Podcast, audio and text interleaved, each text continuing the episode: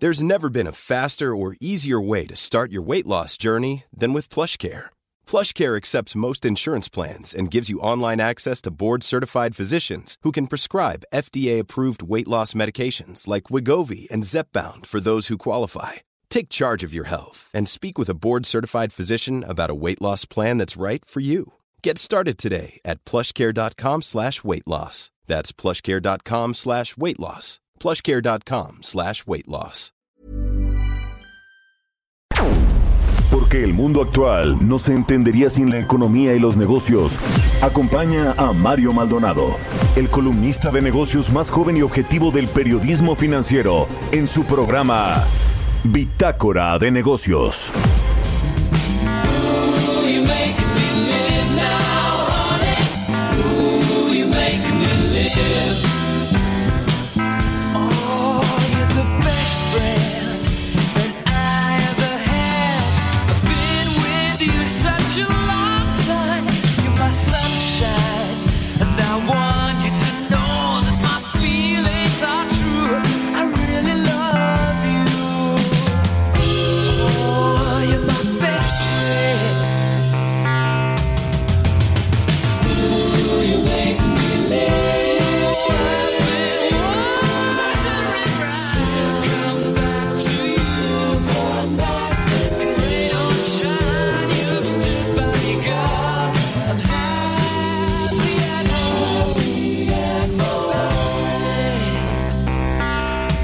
¿Qué tal? ¿Cómo están todos? Muy buenos días. Bienvenidos a Bitácora de Negocios. Yo soy Mario Maldonado y me da muchísimo gusto saludarlos tempranito, como siempre, de lunes a viernes aquí en el Heraldo Radio. Son las 6 de la mañana con 3 minutos tiempo del centro de México y saludo con mucho gusto a quienes nos escuchan a través de la 98.5 de FM aquí en la Ciudad de México en Guadalajara, Jalisco por la 100.3 de FM y en Monterrey, Nuevo León por la 90.1 de FM, también al resto de las estaciones que nos retransmiten en otras ciudades y estados de la República Mexicana, en el sur de los Estados Unidos, a la tele de Houston, Texas y también a quienes nos ven en el streaming de la página heraldodemexico.com.mx. A todos un gran saludo y muchas gracias por arrancar sus días, sus mañanas con Bitácora de Negocio. Gracias a los Bitácorers, como les puso Jesús Espinosa aquí el productor. ¿No? Bueno, vamos a entrar. Ah, no, Jimena Tolama fue nuestra colaboradora de los viernes, ya me dice aquí Chucho. Bueno, vamos a entrarle a la información. Hay mucho de qué hablar sobre pues, los temas de las vacunas, el COVID-19 en el mundo.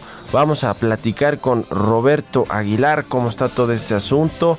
Eh, también el petróleo rompe la racha alcista que traía ya por varios días frena el optimismo de la recuperación económica a nivel global.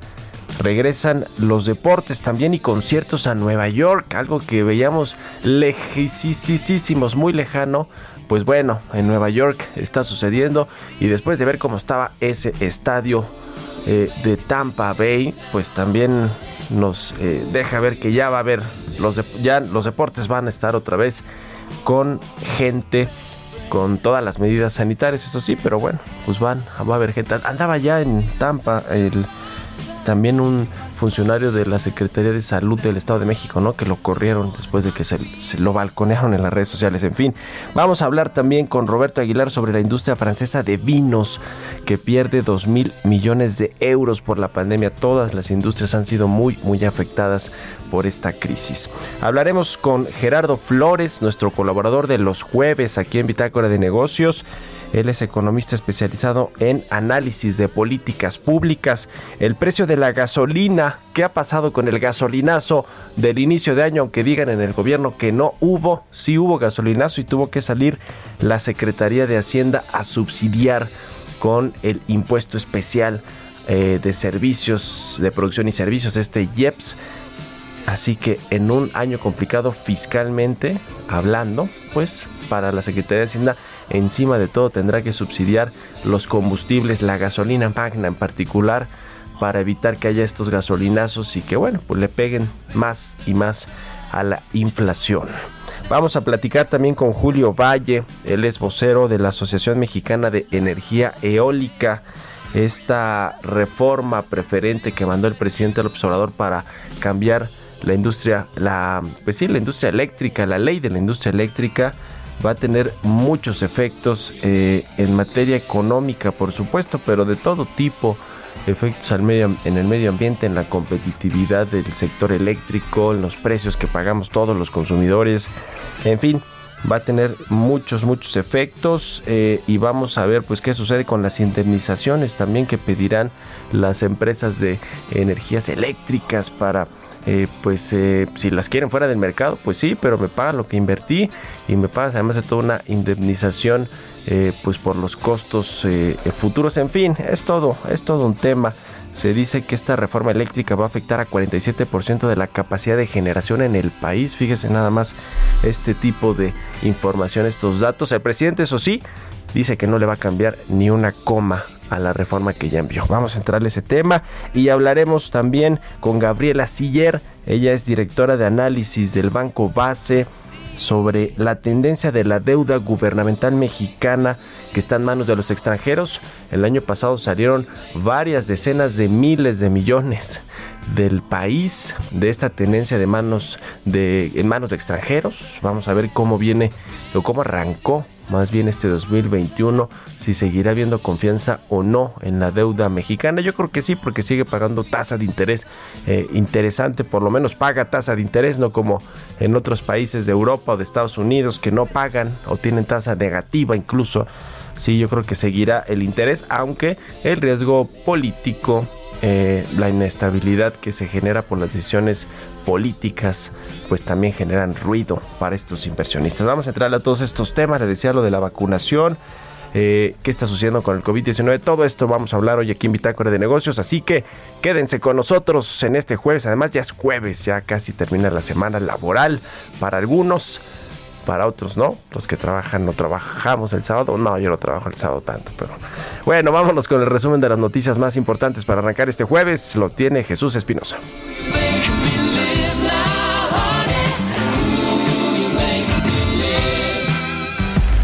El resumen. El presidente Andrés Manuel López Obrador informó que México recibirá el próximo domingo un millón de dosis de la vacuna contra el COVID-19 de la farmacéutica británica AstraZeneca procedentes de la India. Durante su participación en el México Mining Forum 2021, la secretaria de Economía Tatiana Cloutier mencionó que la minería en México debe convertirse en una actividad sustentable. Estamos con retos importantes y hemos abierto hace algunos días la necesidad de volver a reencontrarnos en una mesa para la reactivación y solución de los problemas y retos que enfrenta la minería la minería debe encontrar que ser o convertirse en una actividad sustentable, cuidando siempre todos los ejes, el económico, el humano y el de la naturaleza.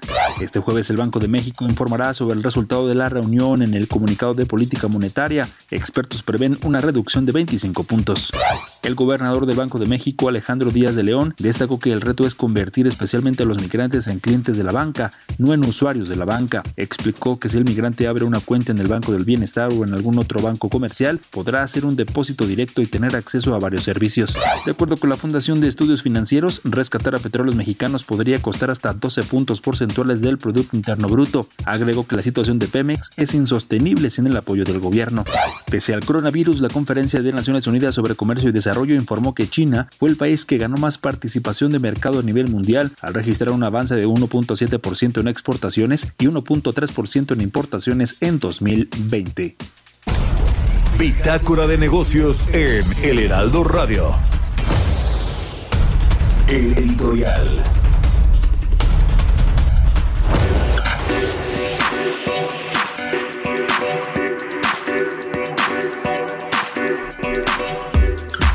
Bueno, ¿qué tal? Ayer el presidente Andrés Manuel López Obrador que inauguró o reinauguró la pista del aeropuerto de Santa Lucía, la base militar número uno de Santa Lucía, que ya tenía una pista como que alargaron un poquito ahí el, tema, le, le, trataron de poner pues algunas eh, cosas más eh, para fortalecer esta, esta pista y que pudieran aterrizar aviones más grandes. Y esto pues ya ayer fue anunciado con bombo y platillo, celebrado por el presidente López Obrador esta inauguración de la pista del aeropuerto de Santa Lucía. Hizo pues todo un show eh, allí el presidente López Obrador. Estuvieron los gobernadores de Hidalgo, del Estado de México, de Querétaro, la jefa de gobierno, de la Ciudad de México, estuvo el ministro de la Corte, Arturo Saldívar. ¿Qué hacía el ministro de la Suprema Corte de Justicia de la Nación en este evento? Pues no sé, la verdad no sé, pero por lo menos no exhibiendo la separación de poderes de la Unión por lo menos eso sí, no, porque pues como que no tendría que ser mucho allá Arturo Saldívar, pero bueno, eh, viajó en el avión de la Fuerza Aérea también con los gobernadores, con algunos secretarios de Estado, el presidente del Senado, Eduardo Ramírez, eh, también como representante de la Cámara de Diputados, Dolores Padierna, y bueno, pues reinauguraron este aeropuerto de Santa Lucía, que era una base aérea militar, o sigue siendo una base aérea militar.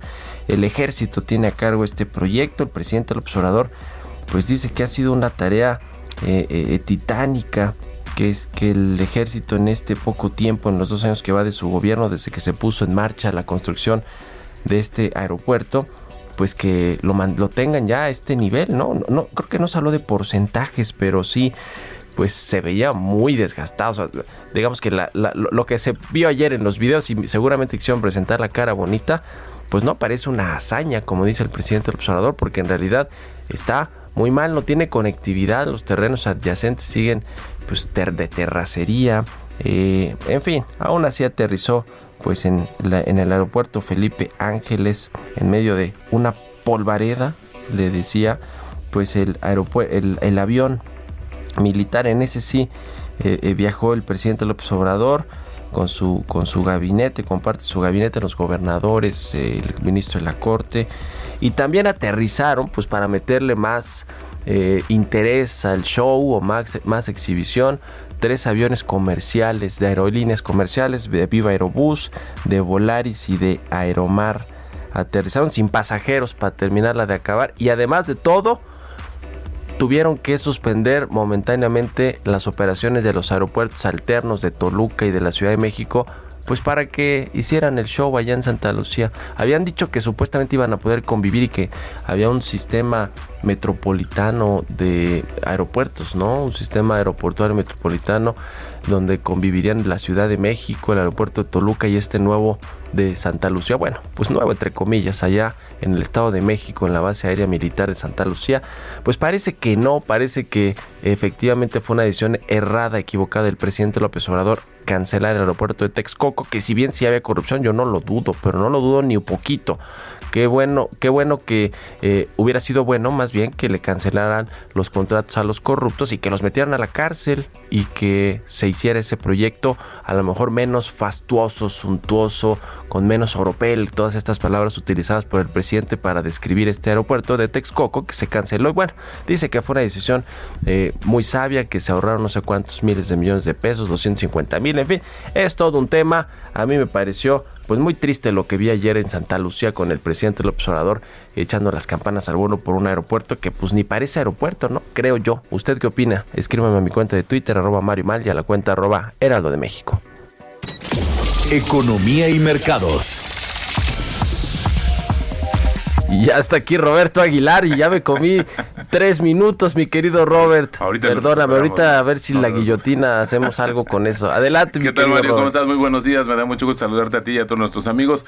Pues fíjate que los precios del petróleo están retrocediendo. El jueves recortan avances luego de varias jornadas consecutivas justamente de incrementos. Y esto debido a nuevos confinamientos y la aparición de las nuevas variantes del coronavirus que pesan sobre el panorama de una rápida recuperación de la demanda demanda del petróleo. El referencial Bren había subido nueve sesiones previas de manera consecutiva y bueno, pues eh, hoy están en, este, en esta tónica.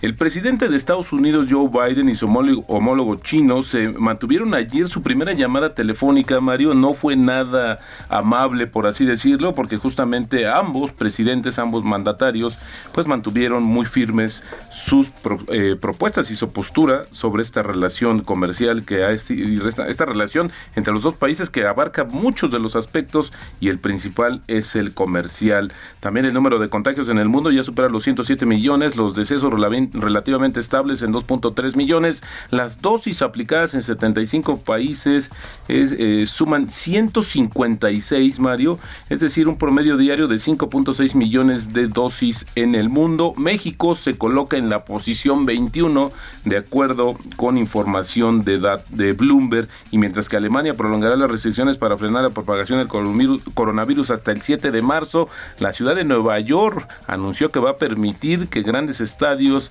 como el City Field y el Madison Square Garden vuelvan a abrir sus puertas con una capacidad muy limitada y otras medidas para prevenir la propagación del coronavirus. Cualquier estadio con capacidad superior a las 10.000 personas puede organizar eventos a partir del 23 de febrero al 10% de su capacidad. Como decías al inicio del programa, pues sin duda una muy buena señal. AstraZeneca da a conocer hoy sus resultados y espera mayores ganancias este año después de que superó las previsiones de ventas trimestrales de medicamentos, ya que la demanda de sus terapias contra el cáncer y otros fármacos amortiguaron los trastornos causados por la pandemia. AstraZeneca prevé que los ingresos de 2021 aumenten entre 11 y 13%, un crecimiento más rápido de los beneficios ordinarios y también eso se traduce en un crecimiento de las ganancias de 18 al 24% frente al 15% del 2020. Es importante aclarar que estas estimaciones no incluyen el impacto de la vacuna de esta compañía, una de las primeras, la primera que fue aprobada, AstraZeneca. Hoy el Banco de México, Mario, pues da a conocer su, eh, su decisión de política monetaria. Se anticipa que va a recortar la, la, tasa de interés ante el débil panorama para la economía local por la pandemia y pese a un esperado aumento de la inflación. De acuerdo con una encuesta que realiza justamente Reuters, 14 de 20 analistas consultados esperan que la referencia disminuya un cuarto de punto a 4%, en tanto seis participantes pronosticaron que la tasa se va a mantener en su actual nivel de 4.25% y de concretar este recorte, Mario, se va a interrumpir la pausa de dos ocasiones consecutivas en la que la entidad monetaria mantuvo justamente ya que sin cambio después de un ciclo bajista de más de un año. Y bueno pues ayer el presidente pues había dicho que no se está afectando al consumo pero fíjate que las cifras dicen todo lo contrario. Ayer se dio a conocer que las ventas comparables minoristas cayeron 8.2% respecto al mismo periodo del año anterior en enero. Esto lo anunció ayer la ANTAD que proyecta una recuperación de apenas 4.1% en términos nominales en 2021 las ventas totales también Mario que contemplan a las tiendas abiertas en en los últimos 12 meses se contrajeron 6.3% frente al primer mes del año previo. Y las, ayer las acciones relacionadas con el tema de la cannabis subieron, eh, estuvieron entre las más negociadas. Bueno, hoy son de las más negociadas entre los inversionistas minoristas alemanes y luego eh, esto implica o sugiere que el frenesí de compras se ha, se ha extendido justamente hacia más allá de Estados Unidos, donde ayer se registraron, así como en Canadá, grandes incrementos de todas las empresas relacionadas con esta cuestión. ¿Qué hay detrás de ello? Pues quieren hacer esta situación similar de estar haciendo eh, apuestas en contra de la caída del precio de las acciones. Así es que ahora los ojos están puestos literalmente en la cannabis. Los aranceles estadounidenses y las restricciones al coronavirus que cierran restaurantes, bares y tiendas libres de impuestos en los aeropuertos. En muchos países eliminaron 14% de los ingresos de los exportadores franceses de vinos y licores el año pasado. Las ventas en el extranjero de vinos y licores pues cayeron 2 mil millones de euros a 12 mil millones de euros. Esto lo anunció la Federación Francesa de Exportaciones de Vinos y Licores. Pero fíjate Mario que más allá del tema del vino pues es la segunda, la segunda mercancía que más exporta Francia después de la industria aeroespacial. Ahí la importancia y relevancia que tiene los vinos franceses, caros por cierto algunos. Y bueno, y el tipo de cambio Mario ya estamos abajo de los 20 pesos, 19.90 93 está cotizando en estos, en estos momentos y rápidamente te diría justamente la frase del día de hoy, muy, muy citada por ciento los, entre los inversionistas, entre los mercados financieros, tú con tanta renta fija y yo con tanta renta variable, de cara a lo que viene el próximo domingo, Mario. Una frase de dominio popular, por cierto. Pues sí, muy bien. Entonces hoy, hoy le eh, recortan la tasa de interés. Un cuarto de punto de lo que está diciendo la mayor parte del mercado. Es el consenso. Gracias, Robert. Al contrario, muy buenos días. Roberto Aguilar, síganlo en Twitter, Roberto AH6 con 20. Políticas públicas y macroeconómicas. Y como todos los jueves, ya está aquí Gerardo Flores, nuestro analista en temas de políticas públicas, telecomunicaciones. ¿Cómo estás, Gerardo? Buenos días. Buenos días, Mario. Muy bien, muchas gracias. Pues hubo gasolinazo o no hubo gasolinazo al inicio del 2021 que ya tuvo que entrar la Secretaría de Hacienda con este mecanismo para subsidiar el precio de la magna. Exactamente, mira, eh, justamente escuchaba a Roberto eh, en, su, en la sección anterior que habla de cómo eh, hoy los precios del petróleo quizá este, están mostrando una atenuación, digamos, en su comportamiento de las últimas jornadas. y yo esta semana, al haber visto cómo han estado aumentando de manera sistemática y que eso se va traducido en precios de la gasolina eh, pues relativamente altos en comparación con el año pasado, pues lo que lo que ponía en perspectiva es esta promesa que hizo que ha hecho el presidente de manera reiterada de no aumentar los precios de la gasolina en términos reales, ¿no? Eh, esta promesa eh, frente a una perspectiva de precios de la, de la gasolina eh, crecientes, pues significa un sacrificio fiscal este, porque obliga al gobierno a hacer lo que hizo la Secretaría de Hacienda para esta semana, ¿no? Que pues para, para evitar un crecimiento más fuerte en el precio de la gasolina, pues tuvo que entrar eh, a anunciar un estímulo fiscal al, al ¿no? Que es básicamente lo que, lo que esto se traduce en que los usuarios pagamos un poquito menos de ese impuesto, ¿no? Y al pagar un poquito menos de lo que esperaba el gobierno, pues eso se traduce en un sacrificio fiscal. El problema es que es, un año complicado para el gobierno de México eh, y por otro lado, pues este, es muy probable que les haga un poco caro esto, llegar a mantener una tendencia alcista en los precios de la gasolina, pues porque estamos este, de frente a un proceso electoral en junio y seguramente por nada del mundo van a permitir que se suba un poco más el precio de la gasolina, ¿no? Pues sí, sí, sí, es un, es un tema que preocupa eh, no solo por los efectos que tiene la inflación en general, en el aumento de, de los del precio de los bienes y servicios, sino porque fue una promesa presidencial. Imagínate, el presidente López Obrador va a ser, eh, va a mover cielo, mar y tierra con tal de que no se aumente los precios y la y el pueblo no se lo reclame, ¿no? digamos, digo, los mecanismos de subsidio siempre han existido y además desde que se liberalizó entre comillas el mercado de las gasolinas, que fue pues muy sui generis porque no está así como que realmente completamente libre o liberalizado, pues eh, ha habido ahí eh, un asunto que en el gobierno pues siempre ha tenido que intervenir, ¿no? Para evitar los gasolinazos. Sí, pero digamos que eso parecía haber quedado en el pasado y justamente pues un gobierno populista que se aferra a mantener el precio artificialmente bajo, pues eso necesariamente en algún se le, se le traduce en un costo fiscal importante, ¿no? Sí, ese es el tema, porque además ahorita las finanzas públicas y, lo apretado que está el tema del presupuesto, el gasto público y los y los ingresos que quizá no se van a alcanzar en cuanto a los objetivos y metas, pues ahí sí se pone complicado los malabares, ¿no? Para Hacienda. Exacto.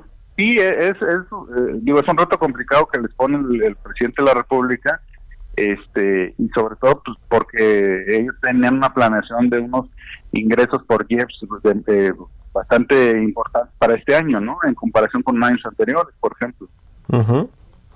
Pues qué cosa, ¿eh? Porque eh, se va a poner complicado este tema, sobre todo si sigue, si tendrá que, seguir este mecanismo de, subsidios para la gasolina en las próximas semanas. Ya lo veremos, veremos qué sucede eh, en, el, en el país con este asunto. Te agradezco mucho, como siempre, Gerardo, por haber estado aquí en el programa. Al contrario, Mario, un saludo para todos. Un abrazo, Gerardo Flores. Síganlo en Twitter, Gerardo Flores R. Vamos a hacer una pausa y ya volvemos.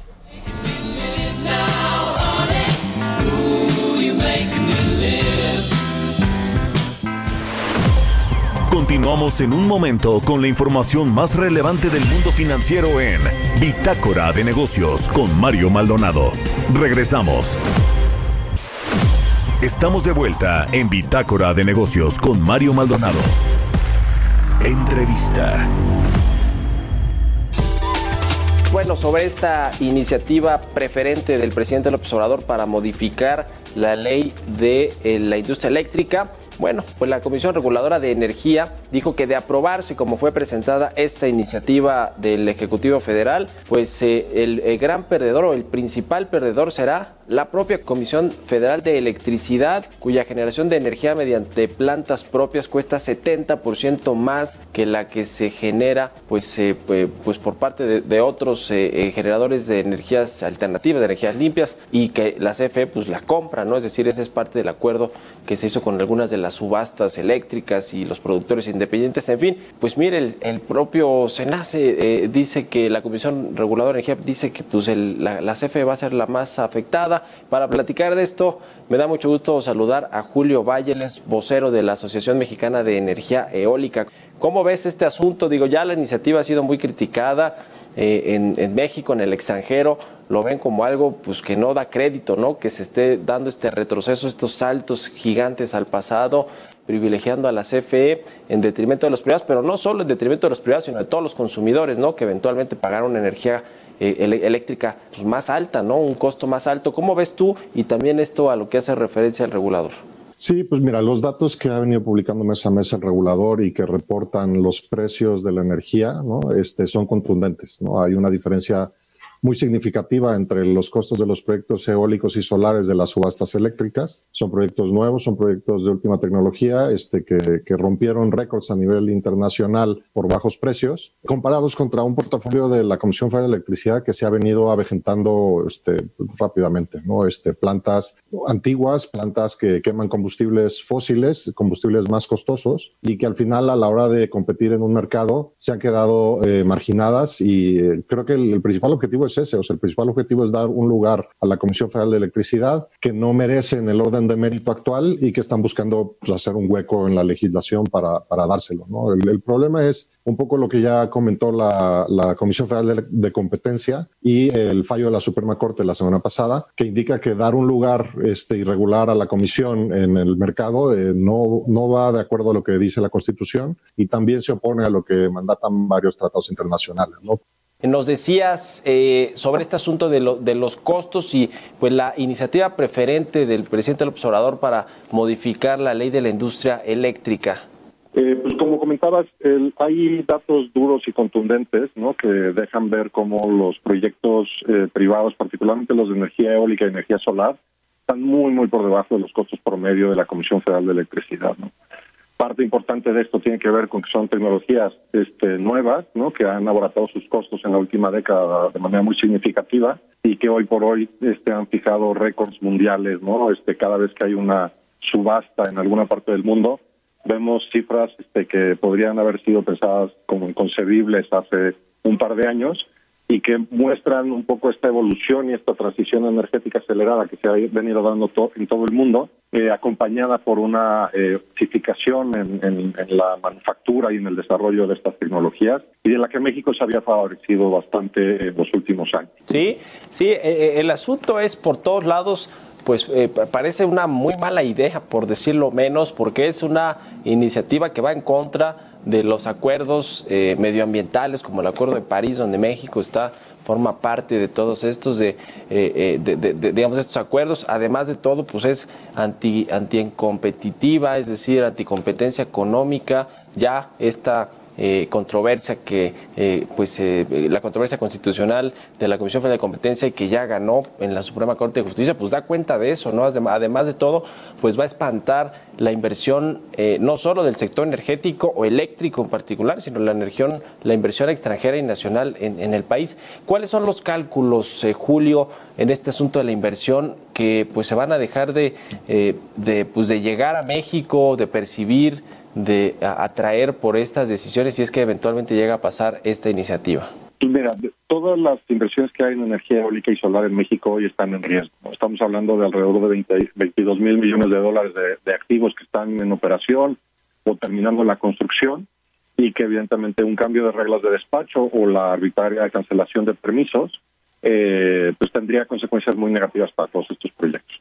Pero no solo ellos son los afectados, no evidentemente es afectado el consumidor final de esta energía, que pueden ser grandes industrias eh, que también eh, generan muchos empleos y, dinámicas muy favorables en, la economía mexicana, o eh, por el otro lado la propia Comisión Federal de Electricidad. Como sabes, la Comisión Federal de Electricidad tiene varias cachuchas, ¿no? Un par de estas cachuchas son las de los generadores, que eh, pues de acuerdo a los resultados y a lo que reporta la Auditoría Superior de la Federación, pierden dinero una y otra vez, a excepción, a excepción de la que administra los contratos de productor independiente de energía. Y por el otro lado tienes las, las dos eh, filiales que se dedican a transmitir y distribuir energía bajo monopolio con tarifas reguladas y con eh, buenos retornos en todas sus en todas sus operaciones. Pero por último tienes las comercializadoras, ¿no? Y esas este, eran de las principales ganadoras de, la reforma porque ahora tenían opciones, múltiples opciones, mucho más competitivas para, para comprar la energía de lo que le podría ofrecer la Comisión Federal de Electricidad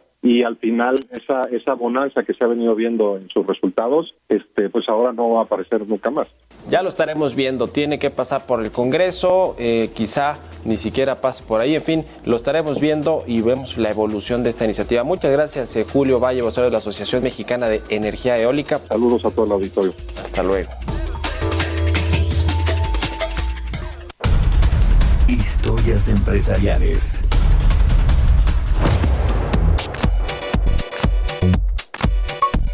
¿Qué está pasando con las cadenas de cine en México? Estas exhibidoras de pues de las películas, los cines, las salas de cine, Cinépolis, Cinemex, estas dos grandes cadenas pues le están pasando muy, muy mal. Es una de las industrias, la del entretenimiento, pero en particular la de los cines más afectadas por la crisis económica que generó el COVID-19. Vamos a escuchar esta pieza que preparó nuestra compañera Giovanna Torres. Economistas coinciden en que la recuperación económica en México será desigual en los estados y esta dependerá en gran medida de los sectores en que concentran sus actividades y qué tan diversificados estén. El mundo del entretenimiento y del séptimo arte también están sufriendo los efectos de la pandemia y es que la segunda cadena más grande de cines en México, Cinemex, apagará sus proyectores en León, Guanajuato, Jalisco, Puebla y probablemente se sume el estado de Durango. En León, por ejemplo, usuarios han dado testimonio de que al intentar comprar boletos en Internet o por teléfono, la contestadora emite el mensaje de que en cooperación con las autoridades y en pro de la contención de riesgo de transmisión del COVID-19, los cines permanecerán cerrados temporalmente. Cinépolis también ha llevado a cabo el cierre de las unidades en Tuxtla Gutiérrez, Toluca, Ciudad de México, Querétaro, Durango y León. Durante el 2020 en nuestro país, la Cámara Nacional de la Industria Cinematográfica informó que los ingresos en las taquillas bajaron de 18.186 millones de pesos reportados en 2019 a 3.584 millones, registrando una caída del 80%. De acuerdo con los trabajadores, el cierre se tiene planeado por tres meses y comenzará este viernes 12 de febrero. Para Bitácora de Negocios, Giovanna Torres. Bitácora de Negocios.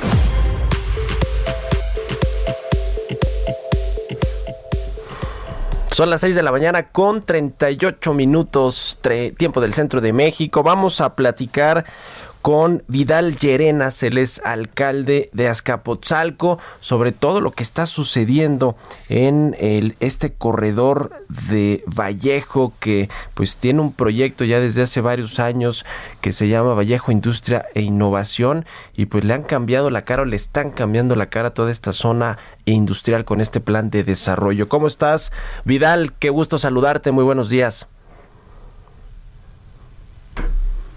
No, te, no escuchamos al alcalde de Azcapotzalco todavía, Vidal Llerenas. Hay problemas con la conexión. Ya, ya te recuperamos. Vidal, ¿cómo estás? Buenos días. Buenos días, buenos días a tus órdenes. Qué gusto saludarte. Oye, pues mira, yo hablaba, eh, daba un poco la introducción sobre todo lo que ha sucedido en este corredor eh, industrial de Vallejo eh, desde hace, pues ya que será un par de años o un poquito más, ¿no? Que comenzó toda esta configuración. Cuéntanos un poquito de todo esto para entrar en contexto en materia. Sí, mira, nosotros hemos, hemos estado trabajando mucho con, con la doctora Schoenbaum para eh, revitalizar la zona industrial. La zona industrial tiene se recuperó en realidad desde principios de este con industria de consumo, con centros de distribución, pero tiene mucho potencial. Ya construimos ahí un centro de innovación, este, ya invertimos en infraestructura con la ciudad y tenemos ahora nuevos mecanismos de, inversión, eh, que las propias empresas se encarguen de arreglar su entorno. Esto ya sucedió con, con esta feta, ya sucedió con Bimbo y tenemos una, una buena noticia porque FEMSA este, ya se comprometió eh, a invertir en, un fideicomiso que creamos eh, parecido al de Chapultepec, por ejemplo, para que este, aplique recursos que se puedan invertir en la zona. Estamos muy avanzados también con Holcim a Pasco también para que lo hagan. Y entonces la idea es que aparte de la inversión que, se haga por parte del gobierno, aparte de la que se tenga que hacer con medida de investigación ligado pues a obras en la zona, puedan las empresas mejorar su propio entorno industrial. Como esto no es un parque industrial, sino una zona de la ciudad con suelo industrial, pues no, no pagas ahí una fee, este, pues necesitamos esos mecanismos. Luego vamos a tener otros. Por ejemplo, el nuevo plan eh, parcial eh, que ya aprobó la Comisión de Desarrollo Urbano de la Asamblea, eh, te puedo, puedo, puedes ampliar, por ejemplo, tu planta hacia arriba el doble, por ejemplo, ¿no? Pero siempre y cuando pagues un derecho por eso, ¿no? En lugar de andarle pagando a un funcionario ahí, ¿no? Antes Mancera, lo que hay que hacer es pues pagarle a la ciudad que recurso en este en, en, la zona. Será otro mecanismo de financiamiento para construir una mejor zona industrial que tiene una gran ubicación, este, que tiene inversiones importantes en este momento. Es, es la zona industrial de todo el valle que más produce es decir, no, no hay un deterioro, más bien hay un proceso de crecimiento que hay que impulsar. Y al momento hay ya intenciones muy fuertes de inversiones, por ejemplo, en centros de distribución de última milla. Pues muy interesante todo lo que sucede en este en, en, este lugar de la Ciudad de México, en, encajado en la alcaldía de Azcapotzalco. Eh, a ver, nos decías de FEMSA que eh, donó cuatro millones de pesos esta empresa multinacional. y, y hay el compromiso de siete que el compromiso de siete, es decir, eh, y, y, eso, y eso, ¿qué vamos a hacer con eso? Bueno, primero entra, entra, este, en, ¿cómo se llama? en este fideicomiso privado, que es parecido de Chapultepec, sí. y Además, este, se va a invertir en la propia zona y ellos van a decir en que se va a invertir, es decir, en los propios industriales, ¿no? Por ejemplo, una inversión de esta naturaleza de, de cuatro, que puedes crear siete millones, pues perfectamente paga un muy buen programa de iluminación en la zona, en torno justo a, donde está el CEDIS de, Ox, donde está el, el CEDIS de, Heineken, ¿no? Y, beneficia pues a los trabajadores que van, a la población eh, que cruza, a, toda la zona. Ya hemos invertido en concreto hidráulico en, la ciudad, en Ceilán, nosotros en Poniente 150, la ciudad Poniente 100. Así pues, y con esta feta en, en otras sin entrar también este, en ese sentido. Y así vamos a ir trabajando. Hemos platicado con más, con PepsiCo, con Procter, Coppel, empresas muy grandes. Entonces, esas empresas van a revitalizar Vallejo. Pues sí, son varias empresas, muchas inversiones. Eh, eh, cuéntanos, a ver, poniendo en, en, contexto, digamos, en comparación con otras zonas industriales, como tú dices, no son, no es un parque industrial como tal, es toda una zona porque además convive con desarrollos eh, cercanos, habitacionales, eh, eh, hay mucha movilidad también por ahí, conecta, pues ya muy cerca también con, con el Estado de México, en fin.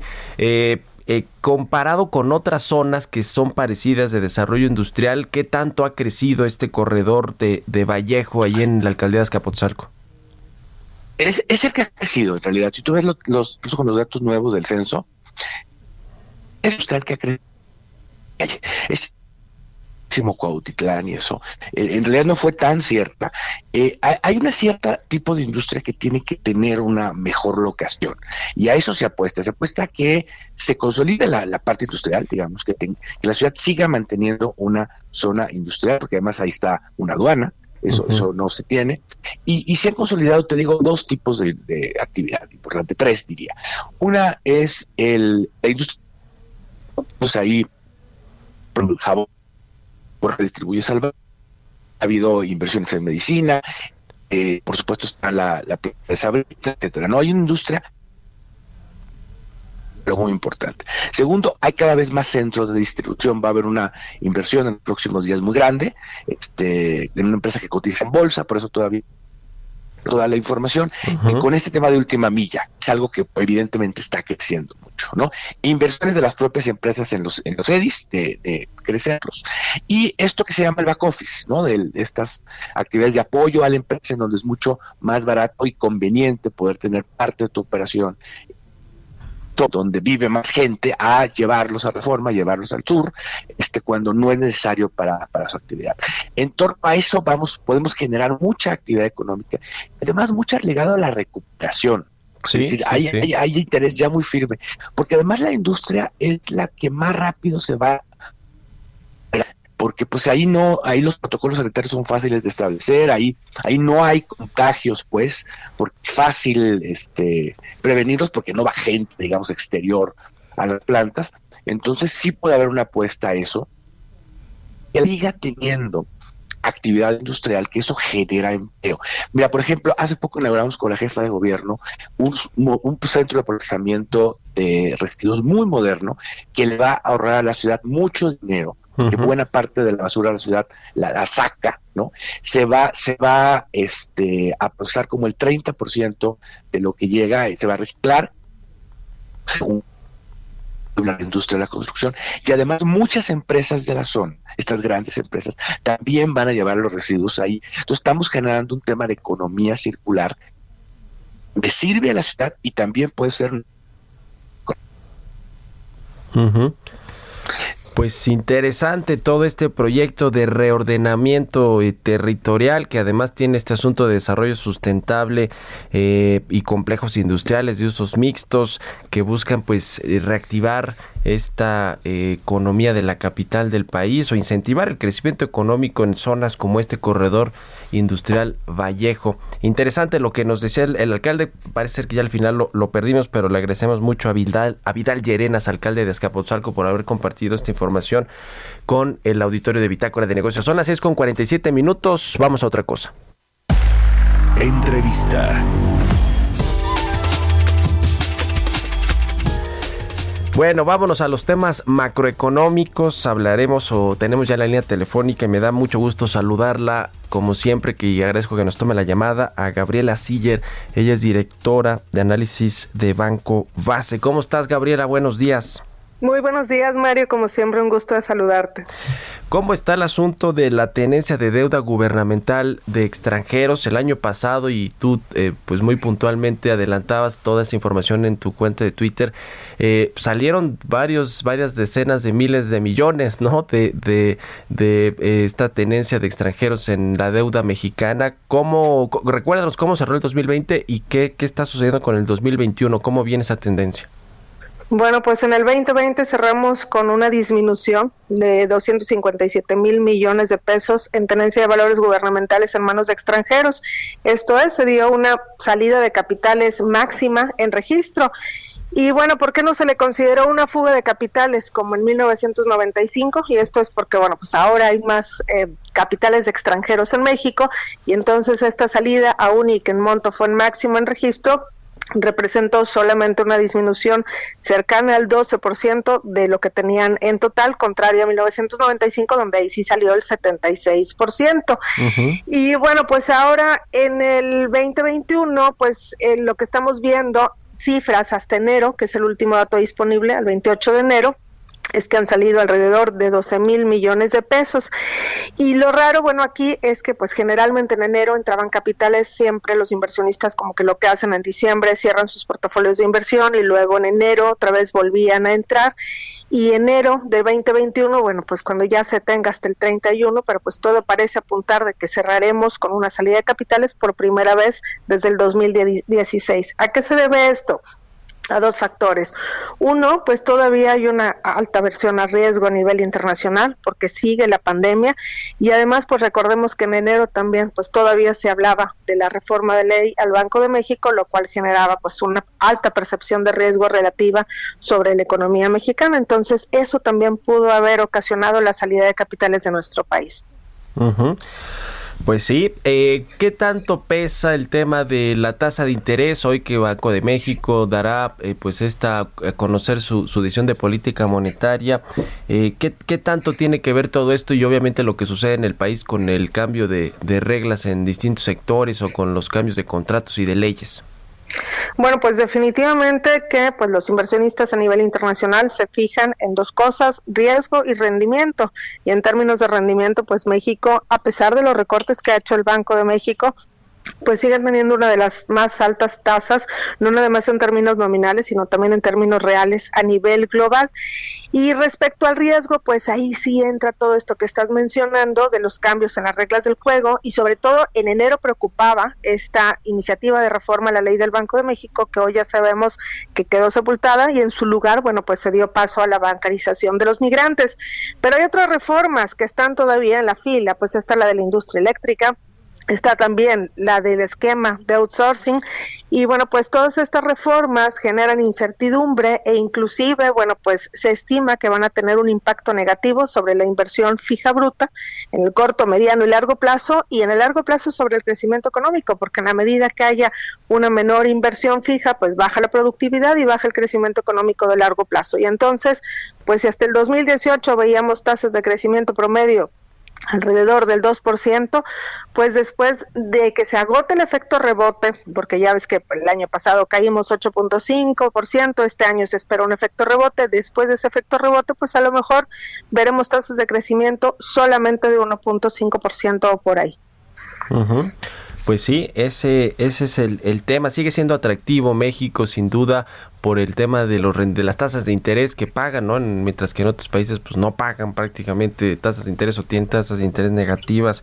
México se, se mantiene atractivo en este sentido, aunque, bueno, pues ya vimos lo que sucedió el año pasado. También los inversionistas pues no estuvieron tan confiados de lo que vendría para la recuperación mexicana o para pues no se veían quizá otros riesgos y decidieron mover parte de sus capitales a otros a otros países. ¿Cómo está el, el, tipo de cambio eh, estable, eh, Gaby, tú que le das mucho seguimiento al peso frente al dólar, a la paridad eh, peso dólar, ¿cómo, cómo viene la, el, el arranque del año en este en este 2021?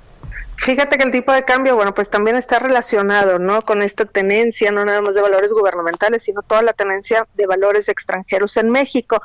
Y por ejemplo, el año pasado, precisamente cuando se dio la salida más rápida de capitales en el segundo trimestre, es cuando se subió a 25.78 pesos por dólar. Después se moderó la salida de capitales y se moderó también la depreciación del peso. Ahorita, en la mañana, amanecimos a un nivel aproximado de 19.96 pesos por dólar en cotizaciones interbancarias a la venta. Y podríamos decir 20, está súper barato, ¿verdad? Y como que lo sentimos inclusive que no hay tanta volatilidad. Pero recordemos que hace un año, precisamente en febrero, del 2020 pues estábamos en un nivel de 18.50 pesos por dólar y esto fue antes de que se declarara la pandemia del coronavirus. Y bueno, pues para este año vemos tres escenarios posibles en Grupo Financiero Base para el tipo de cambio, bajo un escenario central, un tipo de cambio entre 20.50 y 21.50, que esto va a depender pues en buena medida de la percepción de riesgo que haya a nivel internacional, pero también la percepción de riesgo que exista sobre México y el diferencial de tasas de interés entre México y Estados Unidos por esto de riesgo y rendimiento que les interesa a los inversionistas. Y bueno, pues eh, en un escenario pesimista, en donde vuelve a subir la percepción de riesgo por cualquier cosa, que salen nuevas cepas de coronavirus, la vacunación, etcétera, ¿no? El tipo de cambio se podría subir a 22, 23 pesos por dólar, pero la verdad es que ahorita se ve poco probable ese escenario. Y en el escenario optimista, en donde, bueno, pues eh, vemos a lo mejor un poco de regreso de los capitales, hay un poco optimismo, inclusive a nivel internacional por el yeah. proceso uh -huh. de vacunación, pues ahí veríamos 18.50, 19.50, que creemos que ahorita ese es el escenario más probable, que también inclusive creemos que por esto de la bancarización a los migrantes, pues que van a llegar sí. más capitales, más dólares a nuestro país, precisamente por este medio, claro. y que esto puede bajar el tipo de cambio. Eh, pero no tiene nada que ver, nada con el crecimiento sí económico. Sí, por supuesto, ese es un tema que el presidente siempre presume. Muchas gracias, Gaby. Muy buenos días. Muchas gracias a ti. Gabriela Muy buenos días. Siller del Banco Base. Con esto nos despedimos. Quédese aquí en el Heraldo Radio. Nos escuchamos mañana. Buenos días.